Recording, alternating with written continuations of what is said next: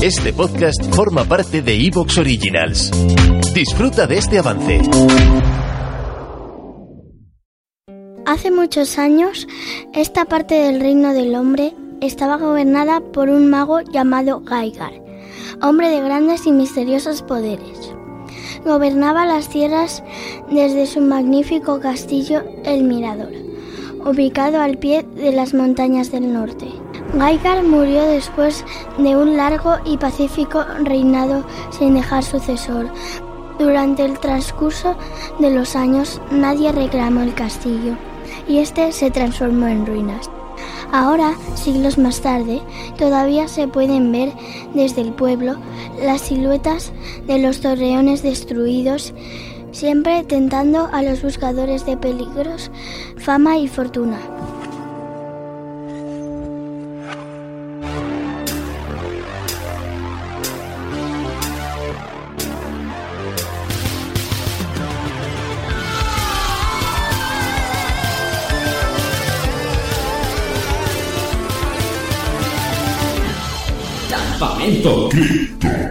Saludos, queridos oyentes. Saludos a todos aquellos que compartís nuestras aventuras a través del tiempo y del espacio, mediante complicados conjuros y objetos de poder que os permiten presenciar y disfrutar de cada programa de cada crónica, crónicas de Krypton, podríamos llamar a este, este programa dedicado a Dungeons and Dragons. Yo soy José Viruete y tengo aquí a mi compañero de aventuras, el señor J. Lainot. Hola, J. Hola, por Waterdeep. Ya tengo preparada mi maza de combate y confío que en ningún momento pueda aparecer alguna extraña criatura como algún cubo gelatinoso. Bueno, ¿qué pasa? Que a ti te flipan los cubos gelatinosos. Me encanta, me encanta aplastarlos con mi maza.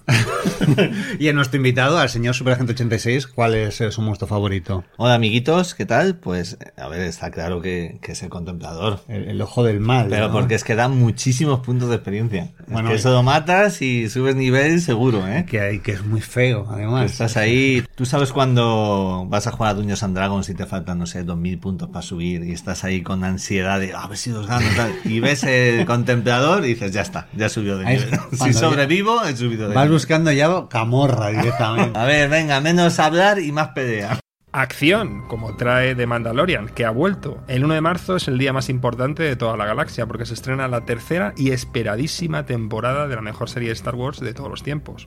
Vuelven las aventuras de The Mandalorian con nuestro querido Grogu, que continuarán su viaje durante los complicados primeros años de la Nueva República. Ahora con su nueva y rapidísima nave tendremos más combates espaciales y veremos crecer el vínculo entre ellos mientras se enfrentan a nuevos y viejos enemigos.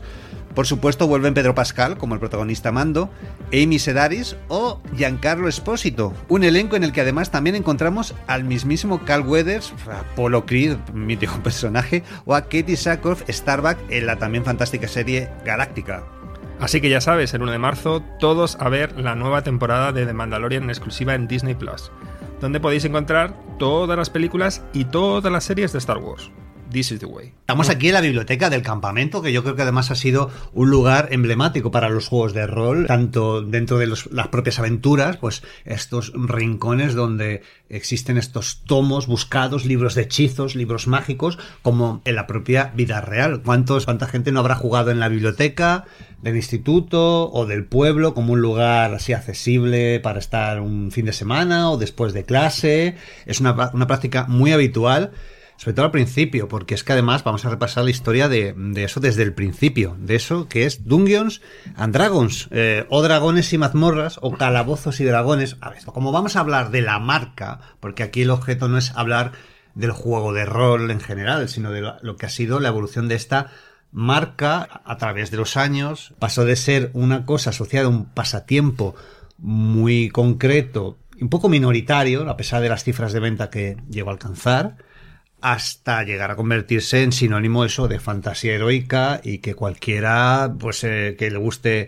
la cultura popular en un momento u otro pues ha encontrado con con Dungeons and Dragons. Si no que si no ha jugado al Baldur's Gate os ha hecho unas partidas al Tower of Doom vio la serie de dibujos ha pillado de madrugada la película o quizás pille en el cine el nuevo film que va a llegar dentro de poquito. Sí, o quién sabe si a lo mejor habéis conocido por primera vez Dungeons and Dragons gracias al boom de, de Stranger Things o series como por ejemplo eh, Vox Machina, ¿no? Esta serie basada en este grupo de jugadores de rol que son eh, los streamers con mayor seguimiento del mundo, lo cual es flipante. Yo creo que es un momento absolutamente dulce y parece como que Dungeons and Dragons se va a convertir en una propiedad intelectual eh, ya eh, masiva, global y que va a estar en todas partes. Pero, como veremos a lo largo de los años, no fue así, la marca tuvo sus altos y sus bajos y sí que es cierto que os recomendamos que escuchéis además el podcast que ya hicimos sobre eh, rol, en el que además nos acompañó Oscar Díaz, en el que hablamos un poco del rol eh, en general y sobre todo cómo llegó el rol a, España.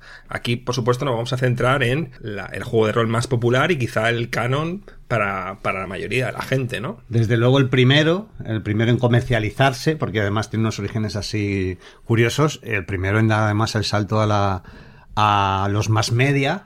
Y claro, como dices tú, ahora mismo no es que esté en un momento dulce, es que está de moda. es, de moda, es que, y claro, está de moda, pues de repente tienes gente que ha jurado, ha jurado y perjurado que no me interesaba eso de cuando yo era adolescente, o esto es para frikis, y que ahora están ahí ya planeando campañitas y demás. También además se lleva muy bien con la necesidad de, de cubrir horas en determinados medios como YouTube, como Twitch, en los cuales pues si estás tres horas eh, o cuatro, pues mejor que si estás una, y si estás seis, pues mejor que si estás dos, ¿no?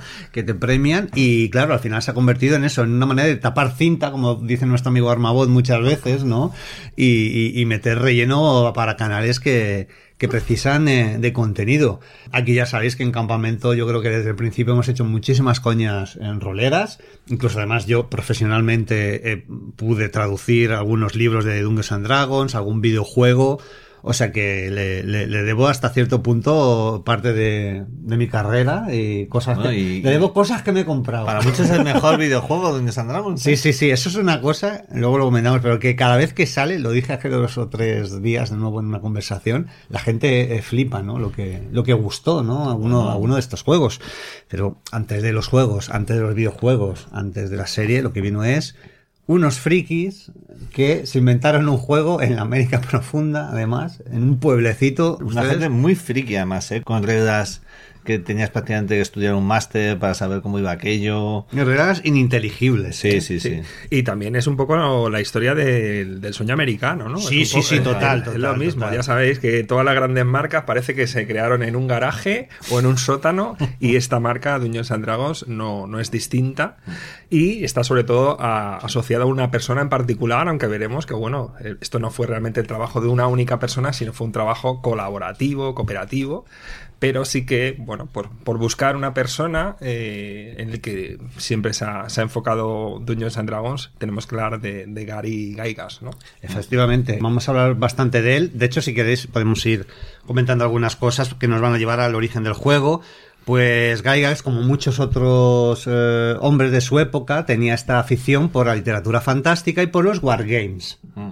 Eh, hasta entonces no había muchas compañías de wargames. Es un, un movimiento que empieza como en los 50 a través de compañías como Avalon Hill, que durante mucho tiempo fue prácticamente la única que sacaba cosas. Además, un poco disociado del juego de miniaturas. O sea, tú tenías las reglas por un lado, los tableros, y por otro lado, gente que hacía miniaturas de batallas napoleónicas, medievales y cosas por el estilo. Y, bueno, hay gente que se le ocurrió como juntarlas, ¿no? Pero de una manera como muy improvisada, no estaban pensadas para hacerse, para hacerse a la vez. Lo dicho, Lake Geneva, que se llama el pueblecito de donde es Gaigas, en Wisconsin. O tiene un lago muy grande al lado, ¿eh? Sí, sí, o sea, un pueblo, pero de, poquísimos habitantes. Con muchísimo frío, por lo visto. Mucho frío. Que, que, cae bien un pasatiempo que puedo jugar indoor y estar horas y horas ahí claro. entretenido. Y bueno, Gygax en realidad, pues no se puede decir que fuera eh, precisamente ahí el, mayor em, emprendedor de la historia, porque se plantó fácilmente los treinta y muchos, em, malviviendo de cualquier manera, casado ya con, con varios hijos. Que era, era, muy estricto con sus hijos y que entonces decía, no, vosotros unos zapatos al año y que su hijo Ernie hubo un momento que tenía agujeros en los zapatos. Sí, sí, de hecho. Por la mañana se ponía cartones y le duraban para el día. No, una persona pues que. Em, más no sabía conducir, bueno, yo tampoco, ¿no? Pero claro, ahí en Lake Geneva yo creo que era que era peor y que realmente cuando asume ese desafío de, de crear Dungeons and Dragons está trabajando arreglando zapatos con una máquina que tenía que había aprendido a usar que le había venido Dios a verle según él porque por lo menos podía poner comida. Bueno, y vendía seguros también. sí vendió seguros pero le acabaron echando Sí, en fin sí, en, en total Pero, sí que era emprendedor porque antes de Dungeons and Dragons ya había publicado varias cosas. Sí, ¿eh? había publicado, o sea, tenía, estaba metido en esta escena fancinera, además unos fanzines súper, súper primitivos, donde mm, había publicado algún juego, entre ellos el famoso Chainmail. Chainmail, que es un poco uno de los de las semillas. Sí, bueno. Chainmail era un juego, unas reglas más para miniaturas, pero que le había metido dos cosas nuevas, ¿vale? Que son el combate cuerpo a cuerpo de personas, o sea, no de unidades, no Uno de... Estos son 20 contra 20, Sí. 50 como el Warhammer, No no, no, tropas. uno contra uno. Y el suplemento de fantasía, Mm. que había hecho, como le flipaba tanto, eh, sobre todo la espada y la brujería, Sí, Robert Howard. había metido... ¿Te está gustando lo que escuchas?